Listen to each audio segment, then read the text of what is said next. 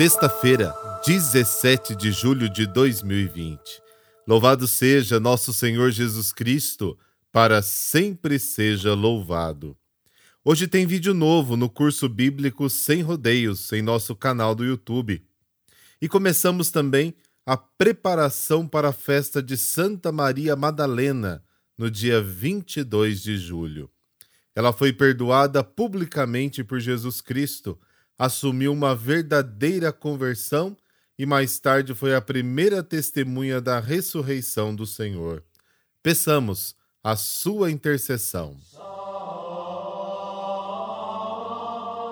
Santa Maria Madalena, vós que ouvistes da boca de Jesus estas palavras, muito lhe foi perdoado porque muito amou. Vá em paz, os teus pecados estão perdoados. Alcançai-me de Deus o perdão dos meus erros e pecados. Deixai-me participar do ardente amor que inflamou o vosso coração, para que eu seja capaz de seguir a Cristo até o Calvário, se for preciso, e assim, mais cedo ou mais tarde, tenha a felicidade de abraçar e beijar os pés do Divino Mestre. Como Jesus ressuscitado vos chamou pelo nome Maria, que ele chame também pelo meu nome, e eu nunca mais me desvie do seu amor com recaídas nos erros do meu passado. Santa Maria Madalena, rogai por nós. O Evangelho de hoje destaca alguns conflitos entre Jesus e as autoridades religiosas. Na prática da religião, qual o posicionamento de Jesus diante do jejum da pureza e da observância do sábado?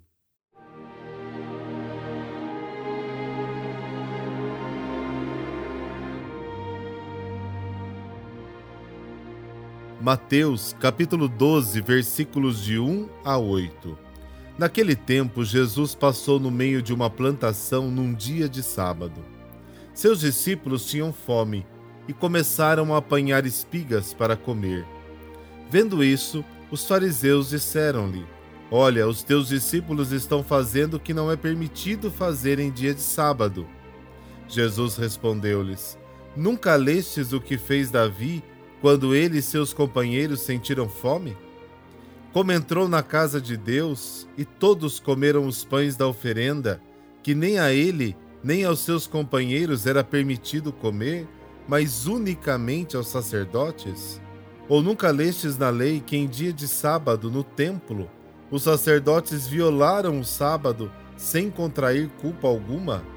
Ora, eu vos digo: aqui está quem é maior do que o templo.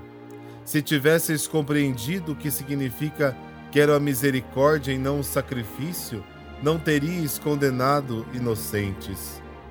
De fato, o Filho do Homem é Senhor do sábado palavra da salvação. Glória a vós, Senhor.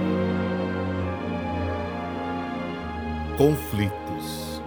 Em casa, na escola, no trabalho, na comunidade, na igreja, na vida pessoal, viver sem conflitos é impossível. Faz parte da vida desde o nascimento. Os conflitos não são acidentes no caminho, eles fazem parte do nosso caminho de conversão. E o que chama a atenção é a maneira como Jesus lida com eles. E no debate, o contexto não é quem está certo ou quem está errado. O parâmetro do posicionamento de Jesus tem como base a sua relação com o Pai Eterno. A imagem que tinham de Deus era de um juiz severo que ameaçava e condenava. Jesus apresenta o rosto misericordioso do Pai que não combina com a prática cega da lei, que não considerava o amor como norma máxima da vida. E o estopim da discussão foi porque os discípulos, ao passarem por uma plantação, pegaram algumas espigas para comer. Estavam com fome. Os fariseus invocam a Bíblia para acusar os discípulos de transgressão da lei do sábado, como está no capítulo 20 do Êxodo. Jesus também usa a Bíblia, recorrendo a três exemplos: Davi, a legislação do serviço dos sacerdotes no templo e a obra do profeta Oséias. ou seja, ele cita um texto histórico, outro legislativo e um profético. Jesus recorda que o próprio Davi fez algo que a lei proibia, porque pegou o pão sagrado do templo e deu aos soldados famintos. 1 Samuel, capítulo 21. E nenhum fariseu ousou criticar Davi. Também se utiliza da prática dos próprios sacerdotes do templo para argumentar. No templo de Jerusalém, no dia de sábado, o sacerdote trabalhava muito mais que os outros dias da semana, pois tinha que sacrificar os animais e depois limpar, varrer, organizar o espaço, e ninguém disse que estavam descumprindo a lei. Aliás, a própria lei os forçou a fazer isso?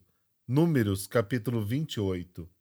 Jesus cita ainda a frase do profeta Oséias: Eu quero misericórdia e não sacrifício. A palavra misericórdia significa ter o coração, cor, na miséria do outro, miserável. Ou seja, a pessoa misericordiosa deve estar muito próxima do sofrimento das pessoas. Jesus termina com esta frase: O Filho do Homem é o Senhor do sábado. Jesus é o intérprete perfeito da lei. Naquela época não tinha Bíblia impressa como temos hoje. Cada comunidade possuía uma cópia escrita à mão que era conservada na sinagoga. Durante 30 anos, Jesus ouviu e meditou a palavra. As regras são importantes, mas a vida da pessoa está acima das regras e da lei.